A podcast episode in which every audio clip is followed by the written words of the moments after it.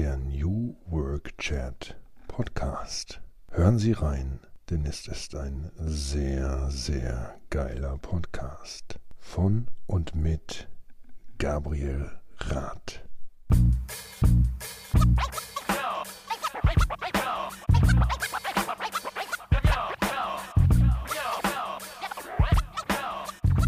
Und damit moin und willkommen zum New Work Chat Podcast. Mein Name ist Gabriel. Ich sende euch ganz liebe Grüße aus Rostock City an der Ostsee, an der wunderschönen Küste, die aktuell so leer ist. Und ich freue mich, dass ihr wieder dabei seid. Danke euch auch fürs Zuhören in den ersten 50 Episoden. Mittlerweile sind wir schon angelangt bei Episode Nummer 51 und ich danke euch auch für all die Nachrichten, die mich erreicht haben, all die Glückwünsche zum kleinen Jubiläum und all das Feedback. Ich habe ja darüber auch noch einen Artikel, einen Blog geschrieben. Auf meiner Seite gabrielrad.com findet ihr 10 Fun Facts zu meinem Podcast und zu den ersten 50 Folgen. Da könnt ihr gerne mal reinschauen. Ansonsten danke ich euch, dass ihr dabei seid und zuhört und äh, hoffe, es macht euch genauso viel Spaß wie mir.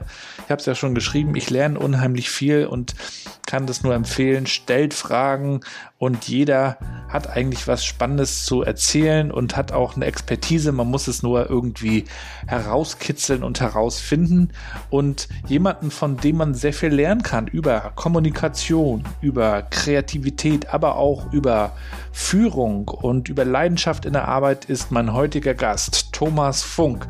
Den Thomas habe ich kennengelernt 2011 in Hamburg. Ich arbeitete bei DDB Tribal, der Agentur, die sich dann später umbenannte in DDB. Gehört ja seit den 50er Jahren zu den größten und wichtigsten Agenturnetzwerken der Welt.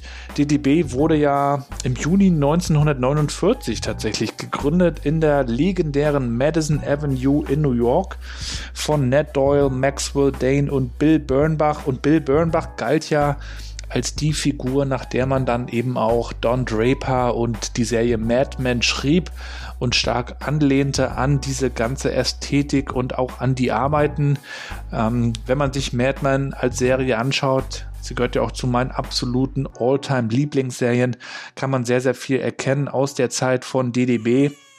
Und für mich war es eine spannende Zeit. Ich hatte unter anderem den kanadischen Tourismusverband als meinen Kunden und betreute die deutschsprachigen Social Media Plattformen. Und der Thomas Funk, der kam aus London als neuer Agenturchef dazu und äh, sollte gemeinsam mit Erik Schöffler das Geschäft der Agenturgruppe DDB in Deutschland führen. Und ich wechselte dann nach Rostock, ging zurück als klassischer Heimkehrer mit meiner Frau und unserer kleinen Tochter. Und der Thomas wechselte mit Erik Schöffler zu Havas. Havas ist, wie gesagt, einer der größten Agenturnetzwerke, sogar die größte inhabergeführte Agentur der Welt tatsächlich mit Sitz und Ursprüngen in Frankreich und der Thomas führt als Managing Director das Europageschäft von Havas und hat eben auch die deutschen Agenturen als CEO unter sich und führt sie und hat da einiges verändert und auch kulturell den Laden ganz schön geprägt und nach vorne gebracht. Und darüber wird er sprechen und wird so ein bisschen natürlich seinen Weg und seine Learnings teilen. Er war lange im Ausland hat da sehr viel auch von anderen Kulturen mitbekommen und hat auch für eine starke Internationalisierung der Havas Deutschland gesorgt und steht also sehr für Diversität. Also eine ganz spannende Episode heute, tolle Einblicke, nicht nur ins Agenturgeschäft, sondern eben auch in eine Unternehmensstruktur, äh, die sich auch mitten in der Transformation befindet. Jetzt geht's also los in das Interview New Work Chat Folge 51, lange Rede, kurzer Sinn. Es geht um Kreativität, Kommunikation, Kollaboration und auch um Kulturwandel. Viel Spaß mit dem Interview.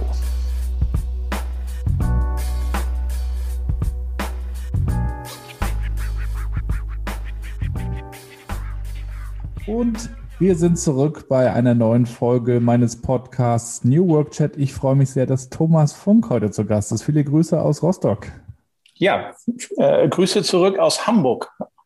Vielen Dank, dass du mich eingeladen hast. Ja, schön, dass du da bist. Äh, schön, dass wir uns mal unterhalten können. Äh, wir waren ganz kurz auch mal Kollegen bei DDW Tribal in Hamburg. Da bist du gerade gekommen. Ich bin gerade auf dem Abflug gewesen. Schön, dass uns, dass sich unsere Wege jetzt äh, wieder kreuzen. Und wir wollen heute auch so ein bisschen darüber sprechen, über natürlich deinen Job, was du tust bei Havas, über aber auch so ein bisschen deine Story in der Agenturwelt. Du hast ja hautnah miterlebt, wie sich auch die Agenturbranche gewandelt hat und hast natürlich auch eine Perspektive drauf, ähm, wie, wie sich Dinge vielleicht weiterentwickeln sollten. Da sind wir ganz gespannt. Ähm, und wir starten auch gleich mit der allerersten Frage, die ich traditionell immer stelle. Thomas, wie würdest du denn meiner siebenjährigen Tochter Mathilda erklären, was du tust? Ja, ich habe mich natürlich intensiv vorbereitet und äh, mindestens zwei Folgen gehört äh, und bin dann also über diese Frage natürlich auch gestolpert. Übrigens, das mal ganz kurz vorab, weil äh, ich da auch gestolpert bin. Zwei Folgen und zweimal hast du Hamburg-Bashing betrieben. Äh, einmal hast du dich darüber mokiert, dass die Hamburger immer sagen, sie seien hätten die schönste Stadt der Welt. Das sei ja dann deiner Meinung nach eher Rostock. Und das zweite Mal bist du über unsere Wetterstatistik äh, gestolpert und hast uns äh, da schlecht aussehen. War Hamburg in den drei Jahren, die du hier warst, Gabriel, war Hamburg schlecht zu dir? Warum Nein, ist das so? Ich liebe ja Hamburg. Aber äh, ein, ein kleiner Spaß muss auch mal sein. Gut. Ja, also dann gehe ich nochmal aus der Verteidigungshaltung von Hamburg, dann muss ich das ja gar nicht. Ähm, zurück zu deiner Frage, deiner siebenjährigen Tochter Mathilda erklären, ähm, unterm Strich ähm, würde ich erklären, dass ich mit sehr vielen Menschen, mit sehr vielen verschiedenen Menschen täglich zusammen bin und wir Ideen entwickeln, äh, um Unternehmen äh, dabei zu helfen, das, was sie herstellen, bekannt zu machen. Das kann das Nutella-Glas sein beim Frühstück, das kann können die Turnschuhe sein, die du das nächste Mal zum Sport mitnimmst oder das Auto, das deine Eltern kaufen oder äh, die Pudelmutze, die dein Vater nächsten Winter in die Ostsee trägt. Ähm, und äh, meistens überlegen wir uns dazu lustige Texte, weil äh, worüber man sich freut, daran erinnert man sich besser. Und äh, dann äh, hoffen wir, dass die Leute darüber schmunzeln. Wir drehen Filme für YouTube, für Instagram oder TikTok äh, und manchmal auch fürs Fernsehen, damit dein Opa das sieht. Das machen wir. Würdest du dich als Werber bezeichnen oder passt das nicht mehr? Ähm, das passt mit Sicherheit, ähm, wobei ich mit diesen ganzen Kategorisieren, die Kategorisierungen, die uns Deutsche so auszeichnet, äh, eher fremde, muss ich sagen. Also ich bin jetzt nicht jemand, der losgeht wie einige Branchenkollegen und sagen, ich bin auf, wir sind auf keinen Fall mehr eine Werbeagentur. Ich sehe daran nichts Ehrenrühriges. Äh, auch wenn wir in sämtlichen Statistiken der attraktivsten Berufe äh, mit schöner Regelmäßigkeit einen der letzten Plätze einnehmen. Ähm, ich finde es nach wie vor ein äh, unglaublich facettenreicher und interessanter Job, weil man eben so wahnsinnig viele unterschiedliche Berührungspunkte hat. Äh, Kommunikation generell, Medien, all diese Themen als, als Überschriften ähm, würde ich genauso treffend äh, empfinden. Und wie würdest du dich selbst beschreiben? Mit welchen fünf Hashtags? Ähm, Norddeutsch, Hashtag Norddeutsch. Ähm, bin in Schleswig-Holstein groß geworden, also nochmal deutlich nördlicher, deutlich nördlicher als Hamburg. Äh, äh, geboren in Kiel und aufgewachsen in Heide, also genau zwischen Hamburg und der dänischen Grenze.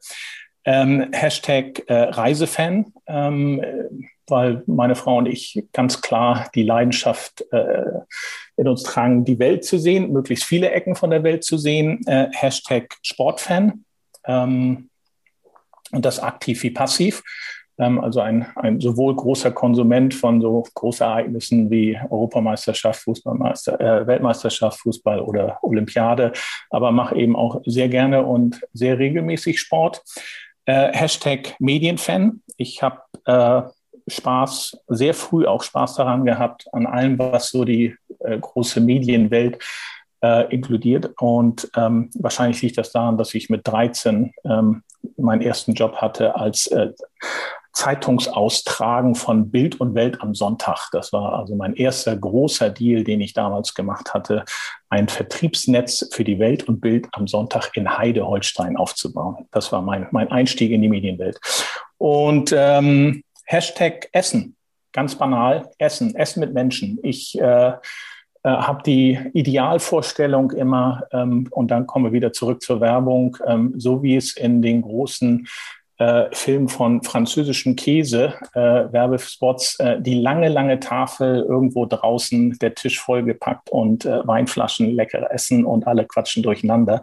Ähm, da, daran habe ich am meisten Spaß mit Leuten, weil Essen bringt, äh, es gibt keinen schöneren Anlass, äh, dass die Leute zusammenkommen und einfach Spaß miteinander haben. Fotografierst du dein Essen auch? Äh, nein, ich bin äh, nur sehr äh, eingeschränkt auf Social Media. Also ich fotografiere Essen tatsächlich, aber ich poste es zumindest dann nicht. Also ich habe äh, nicht den versteckten Wunsch, irgendwie Food-Influencer zu werden. Oder Ginfluencer gibt es ja auch. Ja, ist schon belegt. Da war äh, ein anderer schneller und redet sich jetzt raus, dass er das nur macht, weil ihm so viel zugeschickt wurde. Ja, Thomas, gib uns doch auch gerne mal einen Eindruck, wie du aufgewachsen bist, was für einen Begriff von Arbeit du kennengelernt hast. Ähm, gab es möglicherweise auch den Wunsch, Karriere zu machen? Es war ja in der Vergangenheit vielerorts das Ziel, wenn man so in die Arbeitswelt gekommen ist, dass man möglichst weit nach oben kommt. Wie war das bei dir? Also ähm, dann zum ersten Teil, äh, wie ich aufgewachsen bin. Ich habe ja eben erzählt, dass ich äh, in Heide groß geworden bin. Und Heide kennt man tatsächlich eigentlich nur, wenn man ähm, nach Sylt mit dem Auto gefahren ist, äh, dass man die A23 hochgefahren ist. Und äh, dann ist man vielleicht nochmal darüber gestolpert, dass äh, an der Autobahnabfahrt Heide äh, stand äh, der größte Marktplatz Deutschland. Und damit hat man auch die gesamte Attraktivität schon auf ein Plakat gebracht. Ähm, und dann kommt man nach Heide rein und ist kolossal enttäuscht, weil unterm Strich, da ist nichts. Also dieser größte Marktplatz Deutschland ist nur eine asphaltierte Fläche.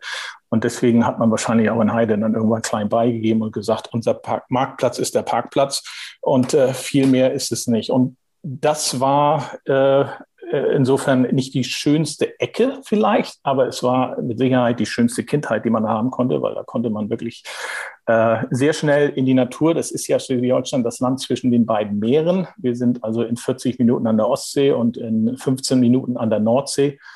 Das hat immer dazu geführt, dass äh, mir unterstellt wurde, du musst ja ein super Kiter sein oder Surfer oder super segeln. Ähm, nichts davon äh, zugetroffen. Es ist eingetroffen, weil meine größte, glaube ich, meine größte maritime Leistung ist, dass ich beim Schwimmen hier untergehe. Ich war mehr so der Ballsportler und ähm, das dann auch mit äh, viel Leidenschaft in allen möglichen Facetten, schwerpunktmäßig Tennis.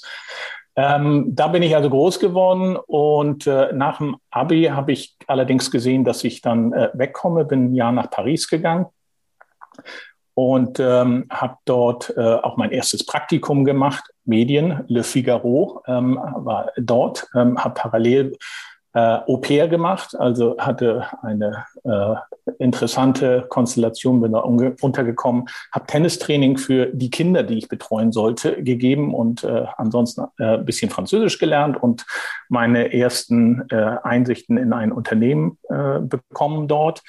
Äh, bin dann zurück, habe ein Studium angefangen für, das hieß ein relativ neuer Studiengang, neue Fremdsprachen in Gießen. Ähm, war Betriebswirtschaft Englisch, Französisch und ähm, habe äh, nach dem Vordiplom äh, mit viel Glück ein Erasmus-Stipendium bekommen und bin dann nach England äh, für ein Auslandssemester und habe da die Engländer kennen und lieben gelernt in ihrer, in ihrer Ausprägung. Ähm, ich finde, das ist eine ganz tolle Mentalität, die die Engländer haben. Und äh, was das Thema Gelassenheit beispielsweise angeht, uns Deutschen einiges voraus. Ähm, was das Thema Organisation angeht, äh, einiges hinten dran. Und jetzt überholen sie uns aber wieder. Äh, kaum haben sie den Impfstoff.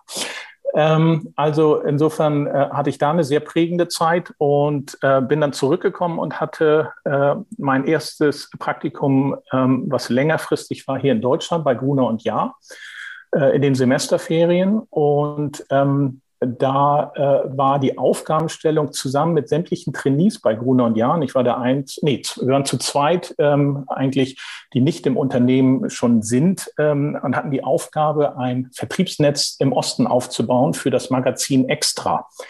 Mhm. Ähm, damals hat Gruner und Jahr den Berliner Verlag gekauft und das war so der, der Spiegel des Ostens, hieß es damals ein bisschen. Und da sollte ein neues Vertriebsnetz. Kennst du, auch, kennst du, auch, die Bunte des Ostens? Ja, super Illu. Ich glaube, da war der Inhalt genauso schlecht wie der Titel. Aber ähm, äh, extra äh, war dann auch nicht mehr lange im Markt erhältlich. Kennst du das? Nee, sagt mir, glaube ich, nichts. Sagt dir nichts. Also das war, ähm, äh, wir, wir, sollten eben dieses Magazin wiederbeleben und das eben über ein Vertriebsnetz. Und dann wurde, äh, wurden wir alle so verteilt äh, in die äh, einzelnen äh, ähm, Länder. Und ich hatte ähm, Schwerpunkt Erfurt. Und, äh, und dann wurden natürlich kompetitiv, wie es war, ähm, wurden dann abends die Abverkaufszahlen äh, gematcht. Und äh, ich habe alle Trainees äh, ausgestochen. Mhm. Äh, ganz schlicht und banal, weil ich ein bisschen faul war und wusste nicht, wie ich das Vertriebsnetz am schnellsten aufbaue, habe mir aber überlegt, wo, wo haben die Leute am meisten Zeit, um zu lesen. Und ähm, das war zu der Zeit, äh, war zwei Jahre nach der Wende, ähm, auf dem Arbeitsamt oder ähm, bei Ärzten. Und insofern bin ich schlicht an jede Schlange äh, des Arbeitsamts mit äh, dem äh, Vertriebsnetz gegangen und ähm, da haben wir also Abverkäufe ohne Ende gehabt. Und so habe ich dann ein Angebot bekommen, äh, danach drei Monate zu Guna und ja nach Hamburg zu gehen, habe da noch ein Praktikum gemacht im Anschluss und, äh, und wusste danach, was ich nicht mehr will. Und das war studieren. Und habe dann äh, mit äh, einiger äh, mit, ja, mit einiger Schwierigkeit mich dann aber trotzdem durchgerungen, das Studium abzubrechen habe dann meinen äh, ersten Job bei einer Eventagentur gehabt, ähm, habe parallel so ein berufsbegleitendes Studium zum Direktmarketing Fachwirt gemacht, so an Wochenendseminaren, aber weil ich dachte, irgendein Diplom, irgend, irgendein Schein braucht man vielleicht ja doch mal. Und, ähm, und dann äh, war ähm, der Wunsch, nach, äh, zurück in den Norden zu gehen, ähm, doch relativ groß und habe mich dann bei vielen Hamburger Agenturen beworben und bin dann relativ schnell ähm, durch Zufall bei äh, einer Direktmarketing-Agentur gelandet, ähm, Rap Collins und ähm, damals noch Direktmarketing-Agentur, dann musste man das ein bisschen aufpushen, dann hieß es Dialog-Marketing-Agentur, dann hieß es CRM. Was es heute ja noch heißt, äh, aber letztendlich zum Thema auch Veränderung äh, dieser ganzen Disziplin. Da gab es keine Präsentation, die nicht Customer Centricity äh, geheißen hat. Und das ist immerhin 25 Jahre her, muss man sich auch mal vorstellen. Ähm, allerdings sind die Tools natürlich ein bisschen besser geworden. Ähm, damals ging es ja nur über Kundendaten. So, und da war ich äh, fünf Jahre und habe dann gedacht, äh, mit zwei Kollegen zusammen, ähm, wir müssen uns mal selbstständig machen, aber hatten äh, den großen Wunsch, weiter international arbeiten zu können. Und das kannst du, wenn du von der grünen Wiese planst, äh, relativ schwer. Und haben uns dann ein, haben einen Businessplan geschrieben, wie wir die Agentur in Hamburg aufbauen würden und sind zu sämtlichen Networks gegangen, die keine Niederlassung in Hamburg hatten und haben dann unseren äh, äh, Businessplan gepitcht und sind auch relativ schnell äh, bei der Agentur Wundermann fündig geworden und haben dann Wundermann Hamburg gegründet als Minderheitsgesellschafter, ähm, aber eben auch mit dem Support äh, eine Infrastruktur aufzubauen von Wundermann in Frankfurt. Das war damals so die Agentur. Ja, ja, ist, äh, in gewisser Weise war das auch. Äh, du hast natürlich das Logo übernommen, aber unterm Strich äh, hat der eine IKEA-Schreibtische zusammengeschraubt, wenn der andere schon versucht hat, Kunden zu akquirieren. Also uns wurden, äh, das Geschäft wurde uns nicht äh, auf dem Silbertablett äh, serviert. Das mussten wir schon sehr selbstständig machen. Aber, äh, womit du recht hast, wir hatten natürlich äh, Zugriff auf eine Netzwerkstruktur. Und gerade bei internationalen Mandaten, woran uns ja auch gelegen war, ähm, hatten wir da natürlich einen, einen Vorteil, als wenn wir das alleine gemacht hätten. Und das haben wir rund um die Dotcom-Zeit äh, sehr erfolgreich und sehr schnell gemacht äh, mit digitalen Konzepten, ähm, waren innerhalb von 18 Monaten auf 35 Mitarbeiter gewachsen, waren im Businessplan und äh, hatten das erste Mal äh, äh, große Erfolgserlebnisse. Ähm, geplant, dass ich deine Frage, ähm, wie geplant war Karriere oder ist Karriere, habe ich nie. Ich habe auch nie groß über solche Titel nachgedacht. Jetzt haben wir uns selbstständig gemacht und allen den Titel Geschäftsführer gegeben. Aber äh, um der Wahrheit die Ehre zu geben, hatten wir einen Seniorpartner, der der Kopf war und wir waren äh, mehr so Geschäftsführer Jugendforsch und haben halt wahnsinnig viele ähm, Erfahrung erstmal sammeln können. Ähm, und das, wie gesagt, unter der Ägide unseres Senior-Partners, von dem wir sehr profitiert haben. Ähm, und äh, dann. Interessant, ja. Thomas, äh, ihr habt seid neu durchgestartet auf der grünen Wiese. Wie habt ihr eure ersten Kunden geangelt? Habt ihr die auch anderen Agenturen abgeluchst? Wie seid ihr da aufgetrumpft? Naja, wir, wir hatten, ähm, insofern war deine Frage nach Franchise ähm, ja nicht ganz verkehrt. Wir äh, haben das gemacht, was äh, schon vorhanden war. Wir haben natürlich die Credentials äh, aus dem Headquarter in Frankfurt übernommen und äh, haben auch Servicebereiche, die wir in der Gruppe in Deutschland hätten darstellen können, aber noch nicht unbedingt am Standort Hamburg. Ähm, äh, haben wir natürlich äh, mit in unser Portfolio aufgenommen und gesagt, das können wir. Wir können äh, Marken äh, dabei helfen, ins digitale Zeitalter zu, zu transformieren. Immer auf der Kommunikationsebene natürlich nur. Und äh, nun ist es so, dass wir alle äh, viele Jahre, oder zumindest ich hatte fünf Jahre Agentur, da hat man auch diverse Kunden kennengelernt. Die hat man natürlich äh, angeschrieben. Man hatte ja auch keinen Wettbewerbsausschluss, weil man vorher nicht in irgendeiner Form auf der GF-Ebene war. Ähm, insofern, da sind wir reingegangen und haben uns wirklich ähm, massiv in Pitches reinge, also auf die Pitchlisten erstmal reingequatscht und haben einfach gesagt, gebt uns doch ein, äh, eine Chance, ihr habt nichts zu verlieren ähm, und, ähm, und dann hat man natürlich auch so ein bisschen äh, den Nimbus des, des Neuen, des äh, Rock'n'Roll wäre jetzt ein bisschen falsch, aber du weißt, was oh, ich meine. Genau. Mhm. Und, äh, und das war eine, eine, eine sehr dankbare Position letztendlich auch. Und äh, das hat uns, wie gesagt, die, die Zeit selbst hat uns natürlich auch äh, extrem geholfen, ähm, weil äh, alle Kunden äh, plötzlich Webseiten brauchten und in die erste App-Entwicklung gingen etc. Und insofern war es fast schwieriger, ähm, auch äh, die richtigen Talente zu finden, die dann plötzlich ähm, von Technologieunternehmen noch mehr kamen, weil die rein Digitalagenturen äh, haben sich ja auch um die Zeit erst gegründet. Ne? Mhm. Natürlich gab es schon ähm, Paulus Neef mit seinem Pixelpark und solche Geschichten. Aber das war ja alles so eine, so eine Goldgräberstimmung. Mhm. So, und in dieser Goldgräberstimmung äh, hatten wir zwischendurch eine, eine breite Brust und fanden, wir waren also irgendwie ganz toll, weil wir in anderthalb Jahren so schnell gewachsen waren.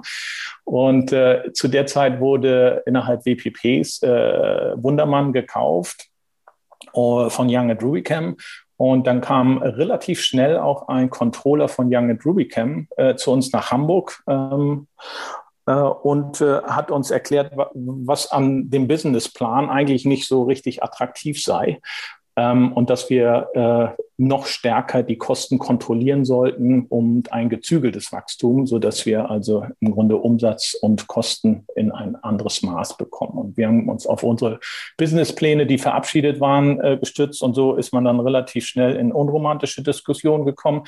Äh, was darin gipfelte, dass äh, es einen zweiten Besuch dieses Herrn aus Spanien, das war ein spanischer Finanzer, der kam und sagte tatsächlich, ihr müsst diese Summe einsparen, zeigte uns die Zahl, äh, eine sechsstellige.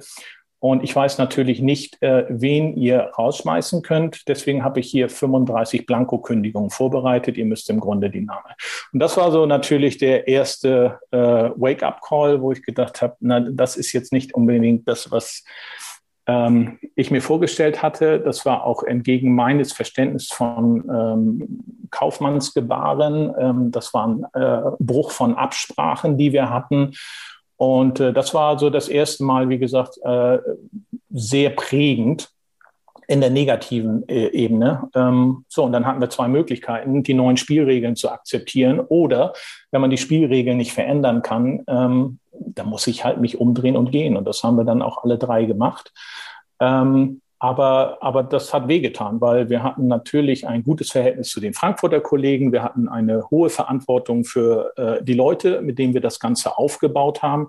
Insofern hatten wir eine äh, Übergangsphase, glaube ich, von drei Monaten oder so. Ähm, unser Seniorpartner, den haben sie als, an dem haben sie das Exempel statuiert. Der musste am nächsten Tag gehen. Und äh, das sind natürlich dann Rechtsstreitigkeiten, weil wir Minderheitsgesellschaft waren und so. Also wie gesagt, das war eine sehr hohe und steile Lernkurve, äh, wie man es nicht mehr haben wollte. Und, ähm, und dazu führt dann automatisch, willst du dich nochmal an ein Network binden? Uh, unabhängig jetzt Network-Agentur oder inhabergeführte Agentur, jemand gibt den Ton an und du akzeptierst das oder machst du dich komplett selbstständig? Und äh, meine äh, während ich in diesem äh, Denkprozess war ähm, und Entscheidungsprozess, ähm, kriegte ich einen Anruf äh, von meiner ehemaligen Agentur. Ähm, da hat es einen Wechsel gegeben und eine große Fusion mit einer anderen Agentur. Und man hatte mir das Angebot gemacht, als CEO zurückzukommen Und ähm, jetzt hatte ich ja zwei Jahre lang Geschäftsführer geübt und ähm, habe gedacht, what could possibly go wrong? Ähm, und habe das einfach mal gemacht und war dann plötzlich CEO einer 200-Mann-Agentur bei Rap. Und, ähm, und das hat auch irgendwie ganz gut geklappt. Und das habe ich dann fünf Jahre gemacht. Auch nochmal die, die Frage, die mich interessieren würde, wenn du in eine, in eine Agentur reinkommst, äh, 200 Leute sind schon da, du, du, setzt dich dann oben, ganz oben hin. Wie, wie schaffst du es, den Spagat zwischen Akzeptanz und Autorität hinzubekommen? Ähm, das ist, glaube ich, mit einer der ähm, allergrößten Herausforderungen, wenn es um Führung prinzipiell geht. Da hast du vollkommen recht mit der Frage. Ähm, ich hatte einen kleinen Vorteil, dass ich einen Großteil der Truppe kannte und die jetzt auch äh, natürlich so ein bisschen äh, untereinander natürlich geredet haben, wer kommt da zurück, was ist das für ein Typ.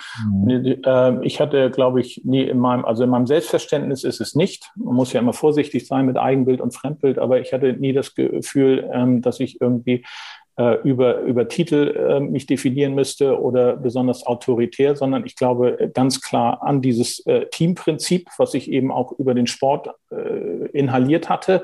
Und das habe ich auch versucht, eins zu eins mit in meinem Businessverständnis zu übertragen. Das war immer so und das ist auch immer so geblieben. Äh, insofern hatte ich gar nicht das Gefühl, also ich wusste natürlich, dass ich sehr kritisch beäugt wurde, insbesondere von der Agentur, die neu dazugekommen ist, die mich gar nicht einordnen konnten.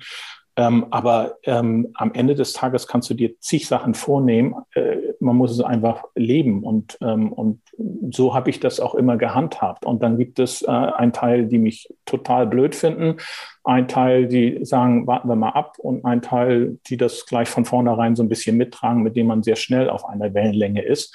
Und gerade bei 200 Leuten ähm, kannst du nicht everybody's darling sein, weil mhm. everybody's darling is nobody's darling, heißt es ja so schön.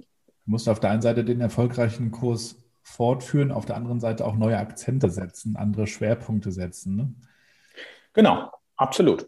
Absolut. Und das war, ähm, ja, das ist ähm, zu einer Zeit immer noch gewesen, wo du große äh, Kundenmandate hast, auch viel mit äh, Retainer-Geschäft ähm, und Retainer-Geschäft das sieht man ja heute, ähm, wie schwer sich Agenturen ähm, grundsätzlich, also klassisch geprägte Werbeagenturen, wie schwer sie sich tun bei der Umstellung von Retainer-Geschäft zu Projektgeschäft, weil dieses, dieses weggefallene Gefühl der Planungssicherheit, das äh, macht ja auch was mit den Leuten und das sorgt für Unruhe. Und das hatten wir zu der Zeit aber nicht. Wir hatten viele große Mandate, hatten auch, äh, ich hatte irre Glück, äh, relativ früh ähm, zwei Mandate auch noch dazu zu gewinnen. Dann hast du, äh, das schafft natürlich auch nochmal äh, eine andere Ebene für das Vertrauen, mhm. dass man weiß, was man tut. Und äh, ja, und dann haben wir, hat sich das eigentlich äh, sehr gut entwickelt. Ähm, und dann nach fünf Jahren hatte ich ähm, die Einladung von dem äh, Global CEO ins Global Board zu gehen ähm, und äh, im Grunde so ein bisschen den nächsten Schritt zu machen. Das war auch äh, definitiv eine in meiner Karriere prägende äh, Person, der mich sehr gefördert hat, der mir aber auch sehr klar das Verständnis gegeben hat, ähm, ähm, wie Führung äh, auch nochmal auf der Ebene drüber aussieht, weil jedes Mal, wenn du aufsteigst, entfernst du dich ja so ein bisschen von der operativen Ebene. Und du willst das nicht, aber die Rolle gibt es ja vor. Und damit habe ich im Grunde am meisten für mich persönlich immer Probleme gehabt, weil ähm, ich glaube, ich bin extrem, ich, also wie gesagt, ich bin ich zumindest ein sehr überzeugter Teamplayer und mag das gerne. Und auf der anderen Seite kommst du in so eine Rolle rein, wo du merkst, dass du eben auch sehr äh, mitunter unpopuläre Entscheidungen treffen musst, weil du äh, das Gefühl hast, ähm, es für die Unternehmung machen zu müssen. Ähm, so, und das äh, war im Grunde so der nächste Lernprozess für mich persönlich, dass ich äh, versucht habe, eben durch ganz viel Moderation meine Entscheidung zumindest auch kommunizieren zu können. Das ist, glaube ich, auch für viele Chefs und Gründer schwierig, wenn der Laden wächst und man dann auch Kontrolle abgibt und auf Vertrauen umstellt, weil es auch gar nicht mehr anders geht. Ähm, man möchte dann vermutlich immer noch gerne mal hier und da eingreifen und entscheiden, aber muss sich dann davon irgendwie lösen. Ne? Äh, total. Und also ähm, Vertrauen versuchst du ja relativ früh sowieso schon. Äh, das ist ja, Vertrauen ist ja tatsächlich ähm, wie, wie in jeder privaten Beziehung, ist ja nun mal die aller, allerwichtigste Währung, die äh, letztendlich eine Beziehung äh, ausmacht.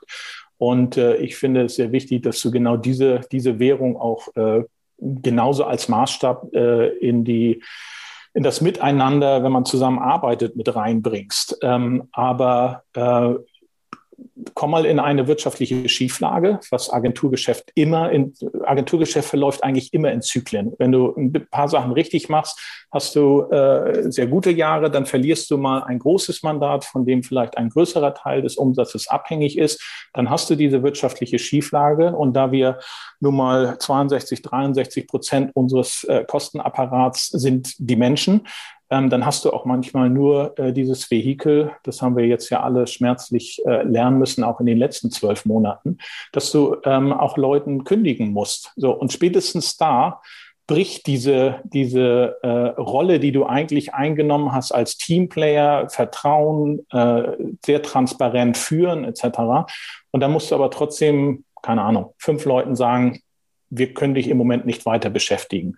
So, und spätestens da ähm, wirst du auch komplett anders gesehen und anders wahrgenommen. Und, und man selbst will eigentlich sich dagegen stellen und äh, versuchen zu moderieren, aber das geht qua Rolle eigentlich nur bis zu einem gewissen Grad. Und mein Anspruch war es zumindest, die Leute haben jegliche, jegliches Recht dann zu schimpfen und zu sagen, warum, warum ich und warum äh, trifft es mich überhaupt und warum ist die Agentur zu doof, äh, überhaupt äh, ihr Geschäft nicht so zu machen, dass Leute entlassen werden müssen. Ähm, aber dass wir so einen fairen Umgang in dieser Trennung haben, dass man zumindest hinterher sagt, ähm, ist scheiße, aber, aber die waren sehr fair. Und ähm, das ist das, was man dann zumindest nochmal beeinflussen kann. Was ich übrigens ähm, sehr interessant finde, ist, dass all diese Themen, gerade im Kontext New Work, was dich ja auch zu dieser Reihe inspiriert hat, etc., da wird ja eben automatisch eben schwerpunktmäßig über Führungsmodelle auch geredet und Umgang mit Mitarbeitern. Ähm, und was eigentlich nie ähm, adressiert wird, ist, äh, was der Weggang von Mitarbeitern, die sich entschieden haben, äh, woanders hinzugehen, was das mit der Unternehmung wiederum macht. Ne? Also da wird im Grunde ja nie drüber geredet, ähm, dass dieses Vakuum, was dann entsteht, weil die Leute haben ja eine, ihre Rolle gehabt, ihre Position. Ähm, das hat weder irgendeine Auswirkung auf die Kultur intern, da wird nicht drüber geredet. Wenn es aber, wie gesagt, diesen anderen Fall hat, mal, dass eine Agentur äh, solche Maßnahmen einfach ergreifen muss aus wirtschaftlicher Betrachtung, ähm, dann merkt man eben auch sofort diese Schieflage nicht nur wirtschaftlicher Art, sondern auch, äh, was es mit der Stimmung in der Agentur macht. Ne? Mhm. Und, äh, und das ist für mich so ein bisschen das Learning aus vielen Jahren jetzt Berufserfahrung, ähm, dass eine Komponente ähm, mit die, die treibendste ist, die aber am wenigsten eigentlich adressiert oder zumindest artikuliert wird, ist auch der Erfolg, der Erfolg einer Unternehmung. Weil ähm, unterm Strich wollen wir ja alle bei einer erfolgreichen Firma arbeiten. Und äh, in dem Moment, wo wir äh, gebrummt haben, drei Pitches hintereinander gewonnen haben und so weiter, wir mussten weder auch mal die Überstunde erklären oder äh, warum wir ähm, die Leute nochmal äh, gebeten haben, Urlaub zu verschieben. Das ist in dem Moment nie ein Thema gewesen. Ja. Ähm, und das kehrt sich komplett um ja. in dem Moment, ähm, wo du äh, drei Pitches hintereinander verloren hast. Dann werden die Leute unruhig, fragen nach, was ist eigentlich die Vision, was ist eigentlich äh, die strategische Ausrichtung. Nee. Kein, kein Mensch, kein Agenturverantwortlicher äh, musste jemals die Agenturrichtung äh, erklären, wenn du drei Pitches hintereinander gewonnen hast. Das ist ähm, eigentlich eine ganz äh, lustige Entwicklung dabei. Ja, das ist interessant, dass du das sagst. Ähm, ich hatte den Mark Poppenborg von dem Think Tank Intrinsify zu Gast, der in, in Südengland äh, lebt und sich auch mit der Frage beschäftigt, wie Unternehmen eigentlich erfolgreicher werden, was auch Organisation und, und Entwicklung der Organisation angeht. Und er hat es eigentlich kritisiert, dass viele Unternehmen im Kontext von New Work sich mit, mit neuen Themen beschäftigen, äh, sich fragen, wie sie offener kommunizieren können, wie sie anders Feedback geben. Das aber in dem Fall schwierig ist, wenn es nicht der Wertschöpfung beiträgt. Und er sagt, es ist eigentlich sinnvoller zu schauen, was bremst die Wertschöpfung, wo, was bremst uns erfolgreich zu sein für den Kunden, mhm. daran zu arbeiten, weil dann brauchst du dir diese anderen Fragen ja eher weniger stellen. Dann haben die Leute ohnehin diese Motivation und den Spaß an der Arbeit und gehen auch mal, ohne darüber zu reden, die extra Meile. Wenn es muss, das sieht man ja auch unter anderem in dieser Elon Musk-Doku, äh, in der gezeigt wird, wie die Teams an dieser Mars-Mission arbeiten, teilweise nächtelang und äh, 30, 40 Stunden, einfach mit dieser Motivation, wir wollen hier etwas erreichen. Und ich glaube, das schweißt dann auch zusammen. Und dann muss man auch nicht mehr so viel über Kultur reden, wie das vielleicht hier und da getan wird, sondern man ist einfach erfolgreich und das erfüllt einen dann vielleicht sogar mit Stolz als Mitarbeiter. Ne? also 100 Prozent, weil ähm, über Kultur reden ist ja eigentlich schon der komplett falsche Ansatz, weil du kannst ja, du kannst, du kannst Verhaltensweisen definieren. Das, aber die Kultur prägt sich ja von alleine ohnehin. Ähm, wenn du irgendwo neu in eine Stadt kommst oder neu in einen Verein kommst, ähm, du, du findest ja eine Kultur vor, die ist ja existent, die, die kannst du ja gar nicht, die steht ja nicht, äh, manchmal steht sie auch noch an der Wand, aber ähm, die kann sehr wohl äh, davon abweichen. Und äh, genauso ist es mit all diesen Themen. Deswegen habe ich dieses äh, lapidar anmutende Beispiel gegeben mit, ähm, wo will die Agentur in drei Jahren sein, dass du den Mitarbeitern natürlich eine, eine Roadmap aufzeigst und natürlich ist das die absolute Bringschuld, ähm, als Agenturführung zu zeigen, wie man sich weiterentwickeln will. Aber da geht es mir schwerpunktmäßig auch um, um die Bereiche, Servicefelder, äh, die wir neu äh, gründen wollen, ob es eine Employer Branding Unit ist oder was es auch immer sein kann und ähm, wie wir uns dahin weiterentwickeln. Aber äh, die Frage, und deswegen fand ich den, was du eben gesagt hattest, mit dem Kollegen, den du da vorher in dieser äh, auf dem Podcast hattest.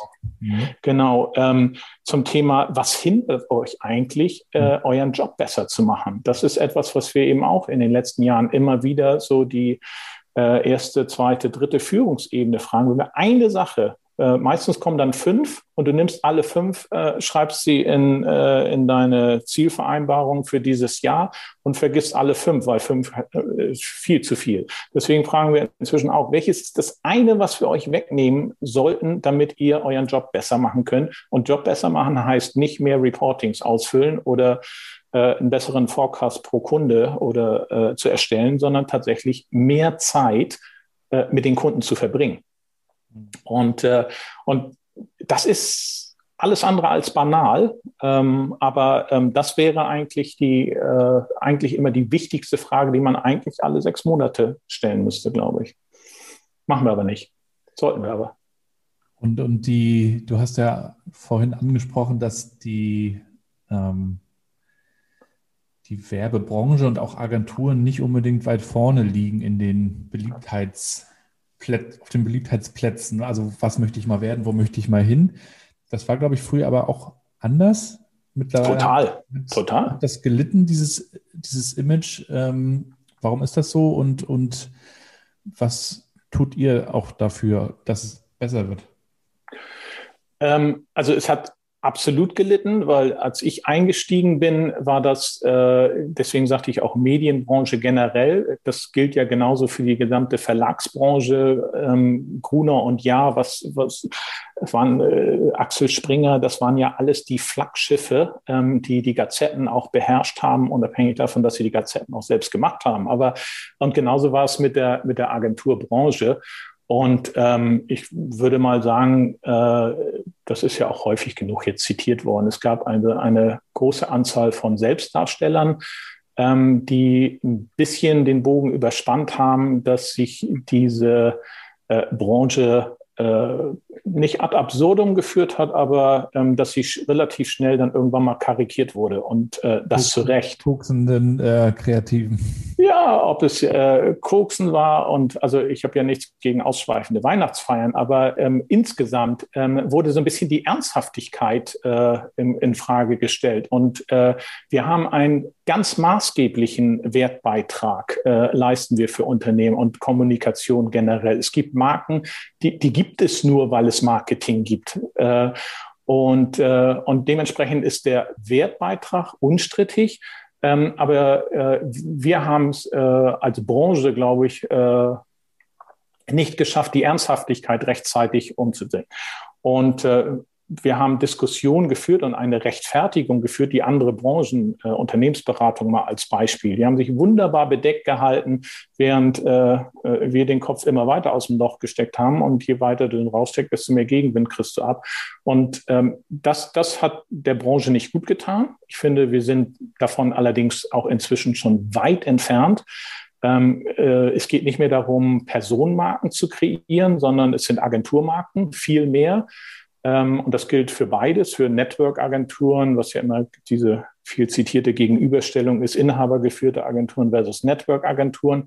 Ich habe mich äh, nie, ich habe meinen Job nie so da verstanden, ähm, dass ähm, ich mich als Personenmarke ähm, ganz stark positionieren muss, damit äh, ich die Attraktivität für meine Zeit bei DDB äh, fünf Jahre oder jetzt bei Havas nach vorne stelle, sondern mein Job ist es schlicht und ergreifend, die Agenturmarke zu stärken. Dafür muss ich Sichtbarkeit haben, ähm, weil letztendlich äh, braucht es eine Orientierung, eine Zuordnung.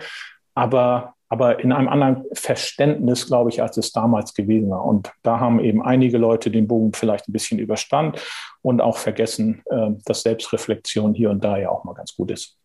Es waren ja dann auch eigentlich immer die, die jungen Leute in den 20ern, die in Agenturen gearbeitet haben. Und dann weiß ich noch in meiner Zeit auch in Hamburg bei, bei Stein Promotions war ich ja dann Scholz Friends und dann DDB. Da war es dann so, es hieß dann eigentlich, okay, wenn die Kinder kommen, wechselt man irgendwann so auf Unternehmensseite. Das war so, ne, das war, worüber man so gesprochen hat. Und mittlerweile ist es ja aber auch so, so ist es ja bei mir mittlerweile auch selber, dass sich dadurch, dass sich Agenturen verändert haben, auch viele Ältere mittlerweile in Agenturen arbeiten und das Ganze auch extrem bereichern mit Erfahrung und mit anderen Perspektiven und, und das Unternehmen auch viel diverser dann aufgestellt ist. Glaubst du, dass es da eine positive Entwicklung gibt, auch in Richtung Arbeitgeber bei Agenturen? Also ich finde prinzipiell, und deswegen ist es so schade, dass Agenturen in ihrer Reputation so gelitten haben. Ich finde, ähm, Agenturen äh, sind per se die agilsten Strukturen oder haben die agilsten Strukturen hergestellt, ähm, die es äh, gemeinhin gibt. Äh, und schlicht und ergreifend aus der Tatsache, dass wir uns ja immer neu äh, erfinden mussten, wenn wir ein äh, Kundenmandat gewonnen haben, weil wir ein Spiegelbild dieser jeweiligen Struktur geworden sind. Äh, das heißt, wir hatten nie äh, One Size Fits All. So, und das hat sich natürlich noch fortgetragen. Ähm, und äh, äh, Diversity ist jetzt sicherlich das nächste Stichwort, was du gerade gesagt hast.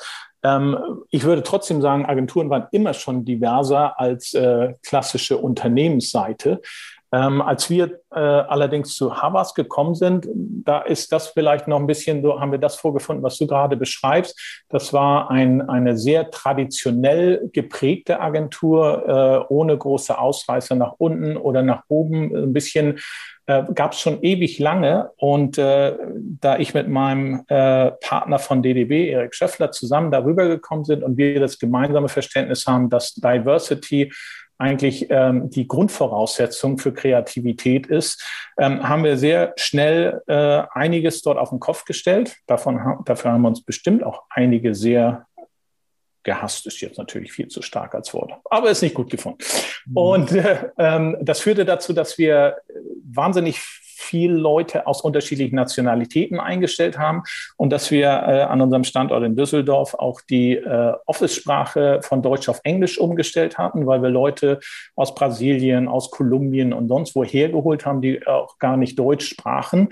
Ähm, und das, damit haben wir natürlich auch viele deutsche Mitarbeiter echt dupiert. Ähm, und ähm, insofern war das schon herausfordernd. Aber ähm, plötzlich fand diese Agentur eben auch statt äh, im Kreativranking, was sie vorher nie äh, gewesen ist.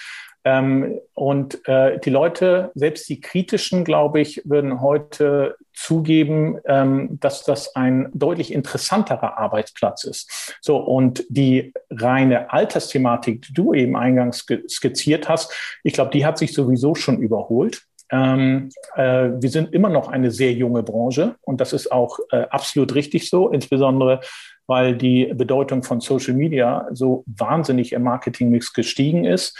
Ähm, und da ist es eher befremdlich, wenn du plötzlich überall 45, 50 oder so äh, alte Säcke wie mich dann hast, die äh, plötzlich über eine Social-Media-Strategie reden sollten. Ähm, insofern, das ist schon, ist schon genau richtig, ähm, dass es ein, einen absoluten Mix gibt. Ähm, und das gilt äh, für die gesamte Altersschiene, das gilt für Männchen wie Weibchen oder äh, unterschiedlicher Nationalitäten. Mhm.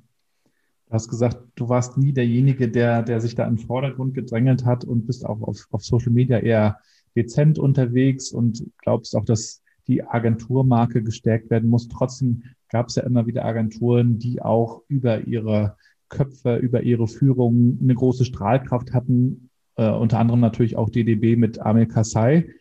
Ähm, ich weiß nur, als ich bei DDB war, ich war jetzt nur sechs Monate da, ähm, da wurde auch viel darüber gesprochen, dass das natürlich auch ein Magnet war für neue Bewerber, die gesagt haben, oh, ich möchte bei DDB arbeiten, Amel Kassai, der natürlich medial omnipräsent war, auch in der Zeit noch, dann nach New York gegangen ist.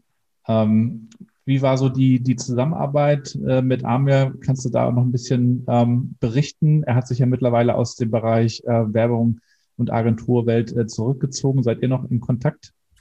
Ähm, ich habe nie besonders eng mit Amir gearbeitet, ähm, weil er relativ schnell, nachdem ich äh, gekommen bin, ich war ja fünf Jahre in London und bin dann als Nachfolger ähm, zur DDB geholt worden von Tonio Kröger, der genauso mit anderer Ausprägung eben auch die äh, Strahlkraft hatte wie Amir auf der Kreativschiene. Ähm, und äh, wir sind ja zusammengefolgt, also Erik Schöffler, der lange mit Amir äh, schon vorher gearbeitet hatte, ist dann der CCO für die deutsche Gruppe geworden. Ich dann später der CEO äh, als Nachfolger von Tonio, der in die Holding ging. Amir ist dann in die USA gegangen und äh, hatte dort äh, auch, glaube ich, als erster äh, Deutscher äh, für ein internationales Network äh, headquartered in, äh, in New York ähm, diese Rolle bekommen, was äh, brillant war. Der Madison Avenue, oder? Genau. Und ähm, ähm, ich habe also äh, ein paar Pitches äh, mit Amir gemacht und ähm, habe da eben äh, entsprechend ihn kennengelernt und wir hatten Kontakt, aber ich, ich habe nicht eng mit ihm zusammengearbeitet. Äh, interessanter finde ich in dem Kontext, ähm, wie du richtig sagst, Amir hat äh, Kreativtalente angezogen ne? und äh, hat auch ganz bewusst äh, und sehr provokant äh, polarisiert. Also das war, das war Teil seiner Markenbildung und das ist das, was ich vorhin gemeint habe. Ähm, er hat definitiv eine, eine überaus erfolgreiche Personenmarke um sich herum äh, kreiert. Erik, ähm, ganz anderer Typ, die beiden äh, hochrespektabel miteinander über viele Jahre gearbeitet, über ein Jahrzehnt ähm, aber eben in seinem Grundverständnis ganz anders. Und äh, Erik hat genauso Kreativtalente nachher angezogen, ähm, weil er auf seine Art wiederum anders überzeugt. Und mit einem, er ist auch, äh, wie ich immer so ein bisschen lapidar sage, aber da ist vieles dran, auch so ein bisschen so mein ethisch-moralischer Kompass, der ein sehr, sehr hohes Wertesystem hat, auch in der, im Umgang, äh, wie wir mit unseren Leuten umgehen wollen, wie wir miteinander äh, umgehen, wie wir auch ähm, die Beziehung mit unseren Kunden definieren. Und ähm, das hat das ist das, was mich deutlich mehr geprägt hat. Und äh, ich habe das ganz große Glück, hier einfach eine der äh, vertrauensvollsten Partnerschaften und Freundschaften äh, entwickelt zu haben, wovon ich gar nicht äh, damals ausging, als ich zu DDB kam. Und ihr habt jetzt so ein spannendes internationales ähm, Team bei euch bei Havas. Äh, kannst du von eurer Kultur berichten? Du hast mir auch im, im, Vorfeld schon erzählt, ihr habt auch ein paar Dinge niedergeschrieben. Ähm, wie, sind da so eure Werte und, und wie manifestieren sich diese Werte auch bei euch? Ähm, ja, also was ich eben schon sagte, das, was man runterschreibt, steht dann irgendwo und ähm, hat erstmal relativ wenig Wert. Also äh, entscheidend ist ja, wie man es umsetzt und wie man es lebt und vorlebt. Und das ähm, bei all diesen Diskussionen, die LinkedIn und Xing und rauf und runter bezüglich New Work ist, Ähm, und ich weiß nicht, ob das eine Altersfrage ist, aber oder ähm, weil ich ein bisschen dann traditioneller daran gehe oder mit einer anderen, mit einem anderen Erfahrungshorizont teilweise auch. Es geht für mich äh, eigentlich immer wieder zurück auf so ein paar Kernelemente und das ist äh, Offenheit und das ist Transparenz und das ist äh, Vertrauen geben und gegenseitig auch dann einfordern. Und das versuchen wir schwerpunktmäßig äh, tatsächlich auch zu leben. Und, und da, das ist der, der tägliche Umgang miteinander. Wir haben natürlich ein äh, sexy anmutendes äh, Manifest an die Tür geschrieben. Ähm, aber äh, entscheidend ist, dass wir das daran geschrieben haben und jeden Mitarbeiter aufgefordert haben, uns daran zu messen, im Sinne von uns darauf aufmerksam zu machen, wenn wir mal danach äh, oder nicht danach agieren. Ähm, und, und trotzdem kommt mir noch eigentlich viel zu wenig weil ich weiß, dass ich da definitiv nicht jeden Tag nach agiere. Ähm, aber äh, da würde ich mir sogar noch mehr äh, Interaktion wünschen, dass die Leute dann auch wirklich sich trauen und zu sagen, nee, das ist nicht so. Ähm, ihr macht das gerade ein bisschen anders. Ich weiß nicht, ob wir das oft machen.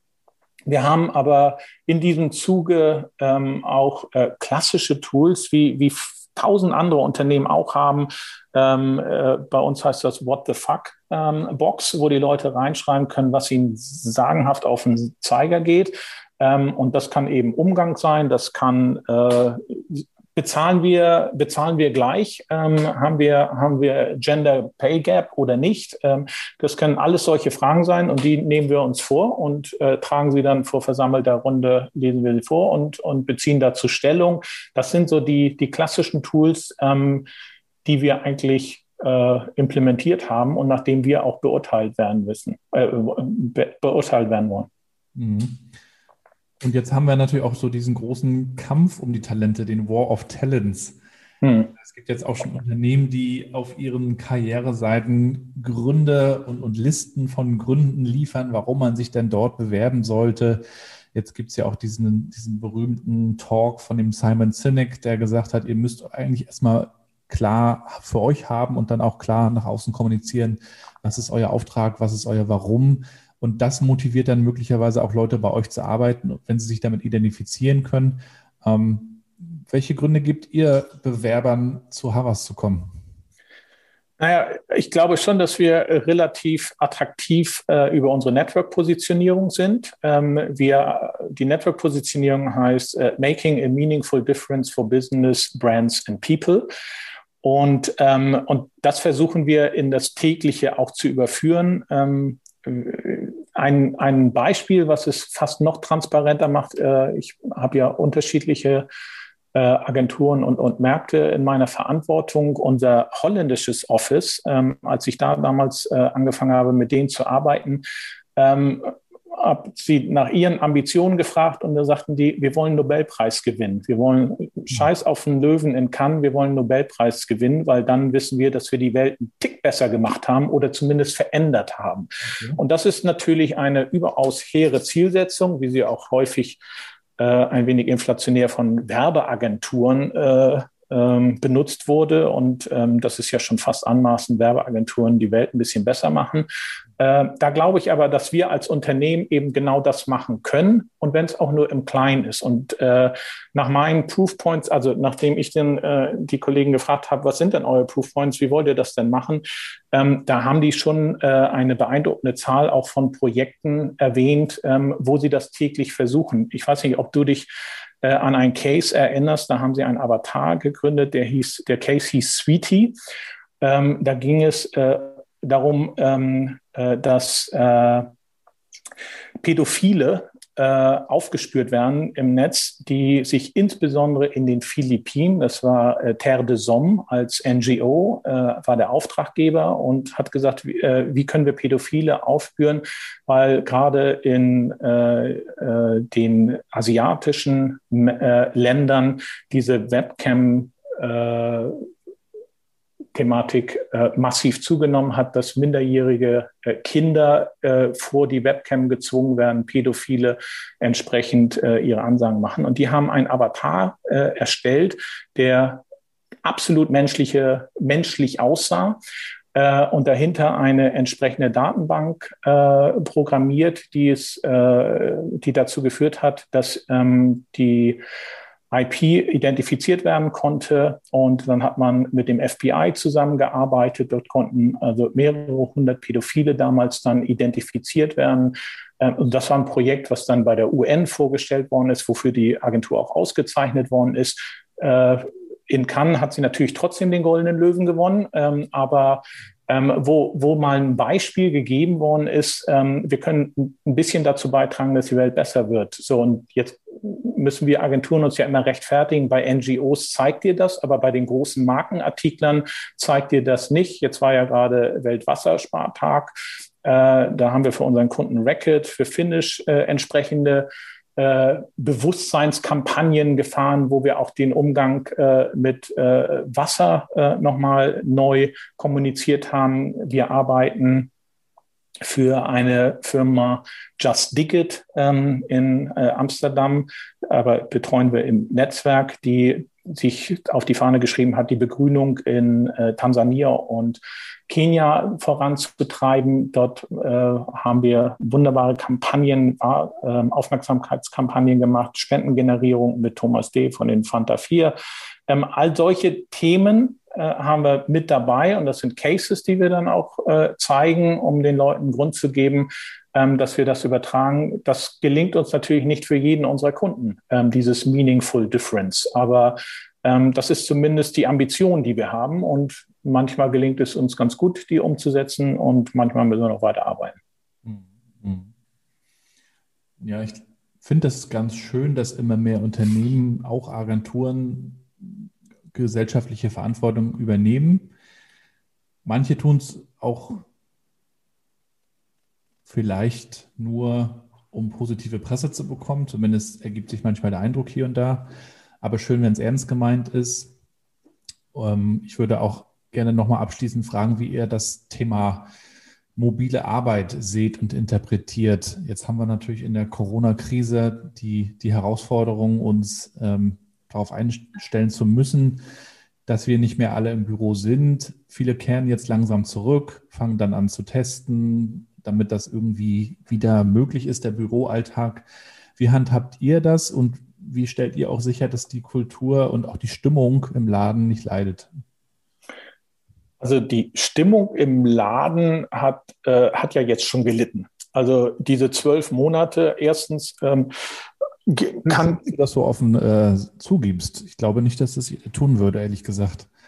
Naja, äh, es ist ja Quatsch. Ja so um die Ecke, ja, wir haben das sofort, wir waren ja immer schon, hört man ehrlich gesagt oft. Okay, ähm, also operativ fähig, äh, am nächsten Tag zu liefern, waren wir auch. Äh, also das war, das war unser geringstes Problem.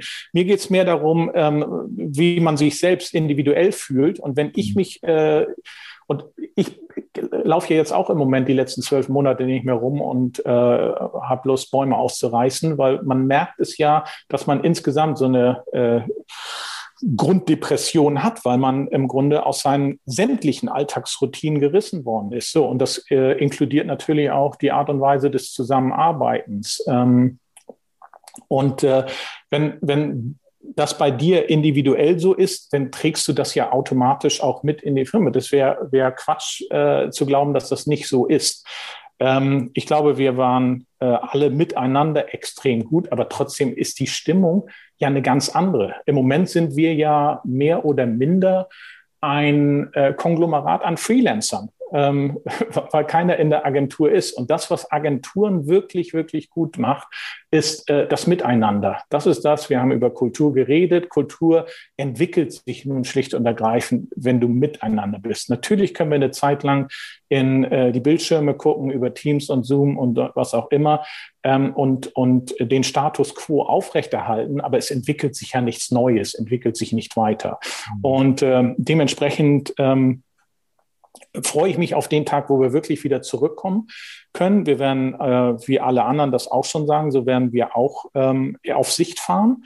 Ähm, wir haben jetzt gesagt, also bis Ende des Jahres können wir euch schon mal zusichern, ähm, wir werden maximal äh, zwei, drei Tage die Woche äh, Anwesenheitspräsenz äh, haben, aber ähm, das ist mehr so diesem Gesamteindruck geschuldet und, geschuldet und ich bin sicher, dass, ähm, also wenn ich mich heute äußern müsste, ähm, wie wird es 2022 weitergehen, würde ich wahrscheinlich sagen, drei zu zwei wird das Verhältnis sein. Drei Tage im Büro, äh, frei wählbar und zwei Tage remote. Ähm, Remote heißt dann aber nicht unbedingt Homeoffice, sondern wieder das, was sich damals auch, äh, warum haben sich die ganzen Coworking Spaces entwickelt? Ne? Ähm, und auch die haben wir ja, obwohl wir eine Heimat hatten und Agenturräume, haben wir ja auch schon teilweise mitgenutzt, um, um andere Umgebungen zu haben, um äh, besser äh, mal äh, denken zu können ohne den Tunnelblick. Das wird sich massiv weiter verändern. Wir haben in Düsseldorf eine Agentur äh, vor zweieinhalb Jahren neu bezogen. Die haben wir damals mit einem Architekturbüro aus Berlin, die auch den Startup Campus äh, gegründet haben, äh, gebaut haben oder geplant haben zumindest. Äh, mit denen haben wir zusammen Agenturräume in Düsseldorf äh, aufgebaut. Die sind meiner Meinung nach äh, eines der schönsten Agenturräume überhaupt, die auch ähm, Coworking in allen Ausprägungen zulassen. Aber es wäre ein Jammer, wenn wir die Leute nicht wieder in diese Umgebung zurückholen könnten. Also insofern ähm, hoffe ich sehr, dass wir äh, zeitnah, also irgendwann in der zweiten Jahreshälfte, zumindest temporär wieder ähm, die Räume auch nutzen können, damit man einfach zusammenkommt, mit wie viel Sicherheitsabstand auch immer. Mhm. Ja, da bin ich, bin ich auch gespannt, wie Unternehmen zukünftig das für sich klären. Da habe ich jetzt auch schon die unterschiedlichsten Antworten gehört. Da muss man wahrscheinlich auch einfach schauen, was passt zu uns, zu unserer Identität. Ähm, ich selber mag auch den Mix sehr gerne, bin mhm. jetzt auch zum Beispiel gerade im Büro, äh, bin aber auch ähm, für einige Dinge zu Hause, also je nachdem. Und das ist ja, glaube ich, auch die Flexibilität, die die Mitarbeiter dann, dann mögen und die dann wiederum ja auch Unternehmen er erfolgreich macht und nicht diese sture, du musst im Büro deine Zeit. Ja, absolut. absolut. Also ähm, ich, wie gesagt, äh, bin die letzten zwei Monate auch äh, immer zwei Tage ähm, äh, hier raus und äh, ins Office äh, gefahren ähm, auch nach Düsseldorf äh, mal geflogen. Fliegen hat noch nie so viel Spaß gemacht wie im Moment, weil du hast das Gefühl, das ist deine Privatmaschine. Das ist herrlich. Du bist mit immer den gleichen 20, 25 Leuten unterwegs. Ähm, aber das habe ich eben auch gemacht äh, auf Selbstschutz, äh, weil mir sonst irgendwann mal auch die Decke hier zu Hause auf den Kopf fällt, einfach um rauszukommen. Hm. Hast du persönlich noch ein, ein Ziel? Du hast ja nur schon wirklich viel erlebt und mitgemacht. Ähm, stellst du dir selber so, so kleine Pläne auf, wo du dich in fünf oder zehn Jahren siehst? Nee, habe ich, hab ich tatsächlich ganz ehrlich noch nie gemacht. Ähm, ich habe äh, immer gesehen, dass ich möglichst viel mache in dem Umfeld, in dem ich mich bewege, weil daraus haben sich immer äh, irgendwelche neuen Themen ergeben. Ich habe äh, lustigerweise ähm, habe ich mal so überlegt, als äh, auch in Vorbereitung des, des unseres kleinen Schnacks hier, ähm, habe ich festgestellt, dass ich tatsächlich also alle fünf Jahre plus minus ein paar Monate irgendwie eine neue Rolle äh, bekleidet habe. Entweder in der gleichen Gruppe, aber dann wirklich eine neue Rolle und eine andere. Und äh, habe auch so festgestellt, für mich, das ist äh, die ideale Zeitspanne, weil ich glaube, ähm, dass es äh, mitunter äh, auch der gesamten Organisation gut tut, wenn jemand mit neuen Impulsen, mit neuem Drive reinkommt. Ähm, es soll nicht heißen, dass fünf Jahre, dass ich nicht dran glaube, dass man äh, nach fünf Jahren nicht entsprechend weiter Impulse geben kann. Aber es, die Rolle verändert sich und das Selbstverständnis verändert sich automatisch natürlich auch über so einen Zeitraum. Und äh, für mich ist es einfach auch, um meine ja, als, als Prävention, dass ich nicht in so eine Routine falle, wo irgendwann auch mal Langeweile so ein Thema dominiert. Also für mich war das äh, so die, die ideale äh, Dauer. Und ähm, was ich jetzt als nächstes mache, ähm, äh, wenn ich mal bei was weggehen sollte, ähm, habe ich noch keine Ahnung. Nein, gibt's also ich lasse das auch nicht zu. Ich kann mir sehr gut vorstellen, dass ich über kurz oder lang äh, wieder ins Ausland gehe mit meiner Frau, die mich äh, bis heute, mir bis heute nicht verziehen hat, dass wir aus London zurückgekommen sind damals, weil wir uns da sehr, sehr wohl gefühlt haben. Ähm, und äh, mal gucken, was dann so als nächstes doch nochmal kommt. Aber aktuell gibt es keine Pläne, nee. Wir werden es äh, auf jeden Fall verfolgen, Thomas. Und zum Abschluss unseres Interviews würde ich dir natürlich auch gerne nochmal ein paar spontane Sätze rüberwerfen, die du einfach aus der Hüfte beendest. Ja, dann mal los. Man sagt mir nach, dass ich mitunter einen komischen Humor habe.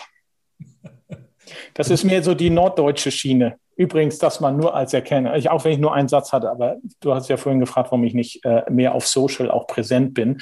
Ähm, ein Teil ist, ähm, weil ich äh, Ironie ein wunderbares Stilmittel finde und Ironie funktioniert eben auf Social Media nicht. Und deswegen würde ich mich da immer um Kopf und Kragen reden. Ist der Satz, die Agentur der Zukunft wird. Havers. ich bin produktiv, wenn ich ausgeschlafen bin.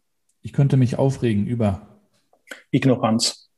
Ein Buch, das ich empfehlen kann, ist der Wahl und das Ende der Welt.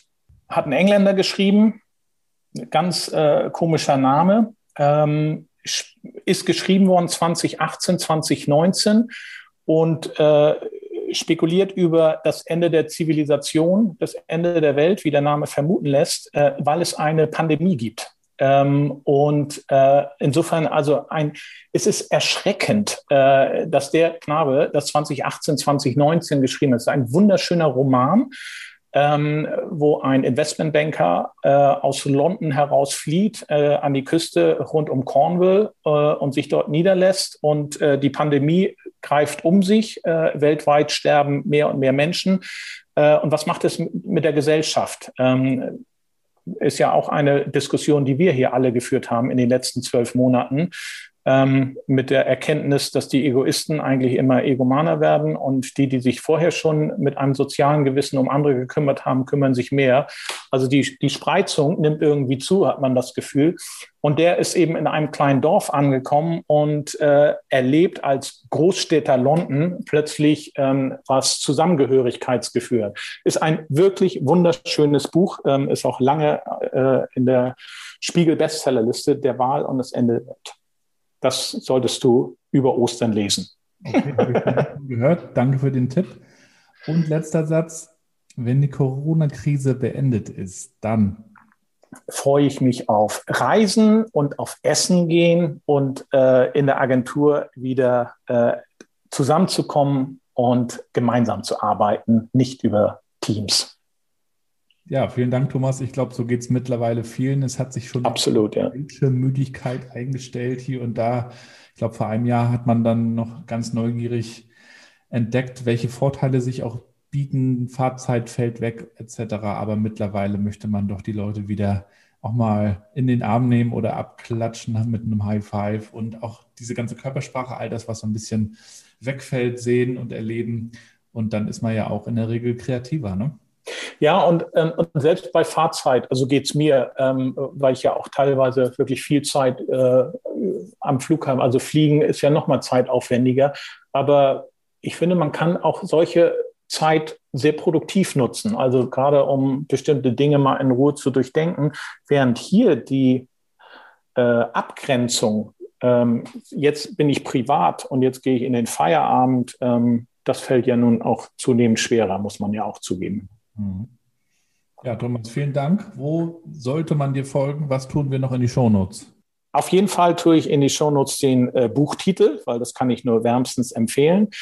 Ähm, und ähm, äh, Folgen, wie gesagt, äh, da wo ich äh, aktiv bin, ist am meisten LinkedIn.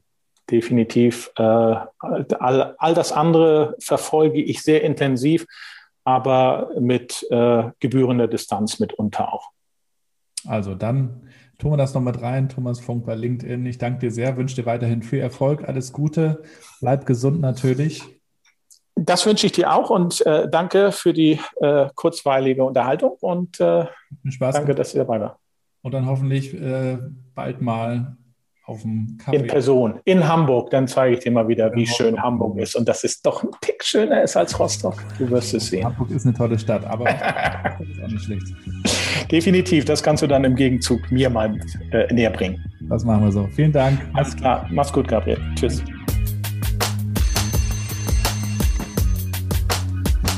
Und das war's auch schon wieder mit der heutigen Episode.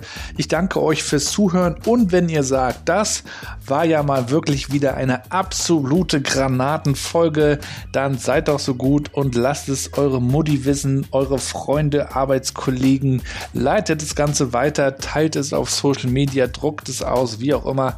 Lasst uns gemeinsam dafür sorgen, dass der New Work Chat noch größer wird, dass noch mehr Leute davon erfahren und dass auch noch mehr Gäste in den Podcast kommen, denn davon lebt er ja letztendlich. Ich stelle hier nur die Fragen und freue mich über die Antworten und über die ähm, Perspektiven vor allen Dingen. Also mir geht es schon darum, die verschiedenen Entwürfe kennenzulernen.